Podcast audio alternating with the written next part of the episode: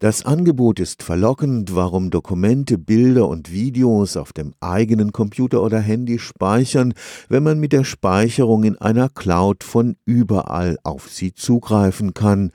In der Cloud, das heißt in einem virtuellen Speicher im Internet, können zudem Familienmitglieder, Freunde oder Arbeitskollegen die eigenen Dateien ganz bequem einsehen.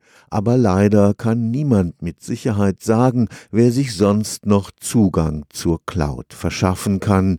Mit dem am Karlsruher Institut für Technologie koordinierten Forschungsprojekt Auditor soll sich das ändern.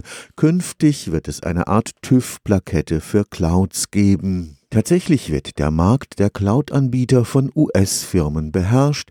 Nach den Snowden-Enthüllungen über die Spionageprogramme in den USA stellen sich viele mittelständische Unternehmen berechtigte Fragen. Was passiert eigentlich mit den Daten, die ich in diese Cloud schiebe oder mit den Prozessen, die ich in die Cloud verlagere? Was passiert mit den Kundendaten? Das ist teilweise sehr, sehr schwierig zu übersehen und ein kleines Unternehmen oder ein mittelständischer Betrieb kann sich vielleicht nicht wie ein großes Unternehmen eine 30-Mann-Abteilung leisten, die sich damit auseinandersetzen. Da können unter anderem Zertifikate eine Lösung sein, wie beim Autokauf zum Beispiel. Wenn ich mich technisch nicht so gut auskenne und sehe, dass das Auto aber ein TÜV-Zertifikat hat, dann gehe ich davon aus, dass das Auto technisch in Ordnung ist und dann ist meine Bereitschaft, das Auto zu kaufen, vielleicht etwas größer, als wenn das Auto kein Zertifikat hat. Professor Ali Sunayev koordiniert das Auditor-Projekt am Karlsruher Institut für Technologie.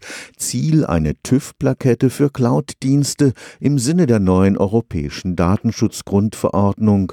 Mehr als 300 Kriterien müssen dafür überprüft werden. Zum Beispiel sind die Daten verschlüsselt oder nicht, bis hin zu tatsächlich Fragestellungen nicht nur der Informationssicherheit, wie schütze ich die Daten vor unberechtigtem Zugriff, wie zum Beispiel durch Verschlüsselung, sondern auch Fragen der Informationsprivatheit.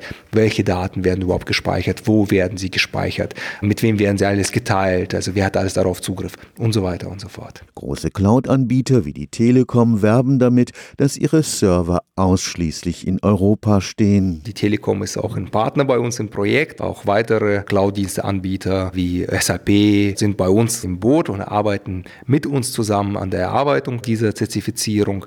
Die Lokalität der Standort ist eindeutig auch ein Kriterium. Und viele Unternehmen bauen entsprechend ihre Rechenzentren in Europa auch auf, um diese Kriterien zu erfüllen, damit die Daten eben nicht irgendwo in Honolulu, Hawaii, in den USA gespeichert werden, sondern eben der europäischen Gesetzgebung entsprechen. Morgen wird in Berlin der Prüfkatalog des Auditor-Zertifikats der Öffentlichkeit vorgestellt. Stefan Fuchs, Karlsruher Institut für Technologie.